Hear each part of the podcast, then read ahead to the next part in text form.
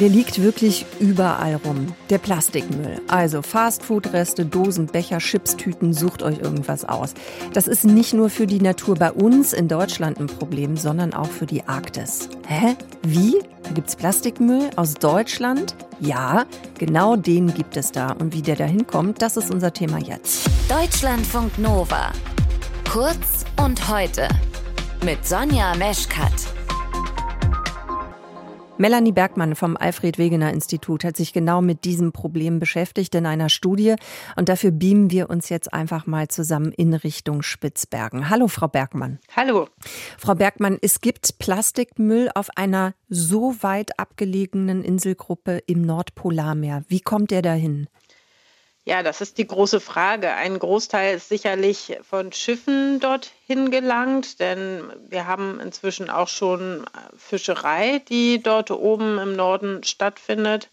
Ein anderer Teil kommt sicherlich auch über unsere Flüsse und Strände ins Meer.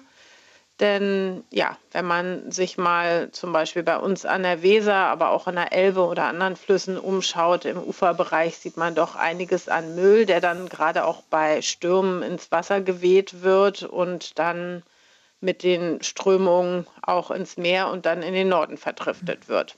Jetzt haben Sie sich ja diesen Müll noch mal genauer angesehen. Wie haben Sie das denn überhaupt gemacht? Also wie haben Sie diesen Müll gesammelt?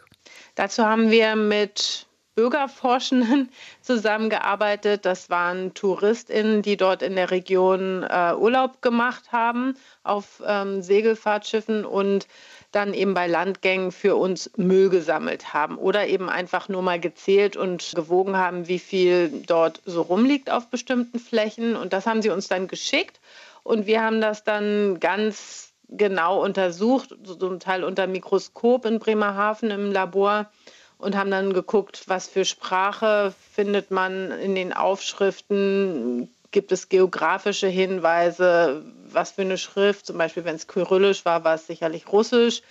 Auf solche Details haben wir da geachtet. Mhm. Das heißt, das sind dann die Etiketten zum Beispiel, die Sie da auch nochmal untersucht haben, weil man da noch was drauf lesen konnte. Genau, muss mhm. allerdings dazu sagen, dass das nur noch bei 1 Prozent, also bei rund 359 Teilen der Fall war. Der meiste Teil war schon sehr verwittert oder das waren eben so Netze und Seilenden, wo nie was drauf gewesen ist. Und das heißt, wenn Sie da keinen eindeutigen Hinweis finden, dann können Sie im Prinzip auch nicht nachverfolgen, aus welchem Land dieser Plastikmüll dann stammt? Ganz genau. Okay, bleiben wir vielleicht mal bei Deutschland. Wir wissen ja schon, dass da auch deutscher Müll aufgekreuzt ist. Wie viel denn eigentlich im Verhältnis?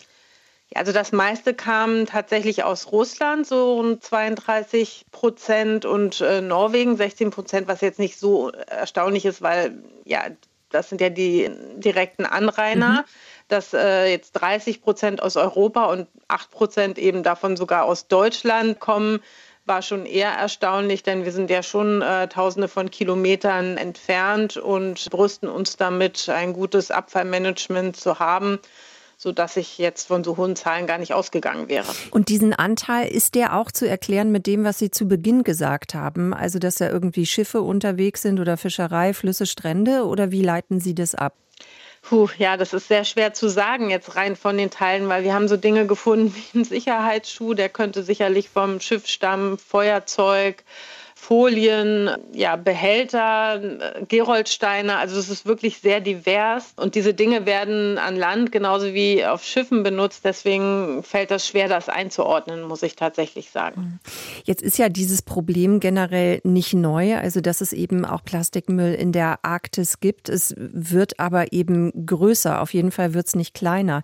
Welche Maßnahmen sind denn jetzt eigentlich aus Ihrer Sicht am wichtigsten, um den Müll in den Meeren zu reduzieren? Passieren? Was könnte man ja kurz- oder mittelfristig tun? Also unsere Daten zeigen ja, dass wir global agieren müssen, weil der Müll dort stammt aus lokalen, aber auch aus sehr fernen Quellen. Und da haben wir jetzt eben gerade die Chance, mit diesem UN-Plastikabkommen, was verhandelt wird, eben auch global zu agieren. Und da ist es eben wirklich wichtig, dass wir den Hahn zudrehen, dass wir die Plastikproduktion vermindern. Denn um die 12 Prozent von dem, was produziert wird, gelangt in die Umwelt. Und wenn wir das äh, reduzieren, dann können wir über 40 Prozent Umweltverschmutzung einsparen, hat äh, Forschung gezeigt. Und mhm. das sollte doch unser oberstes Ziel sein. Aber wie kann man es reduzieren? Ich denke jetzt nochmal an, an die Schiffe. Wenn die fischen, dann brauchen die zwangsläufig Netze zum Beispiel. Diese Netze bestehen zum Teil eben auch aus Plastik. Es geht mal was verloren, irgendwas geht über Bord. Also können Sie vielleicht noch mal ein konkreteres Beispiel geben, wie das tatsächlich funktionieren könnte?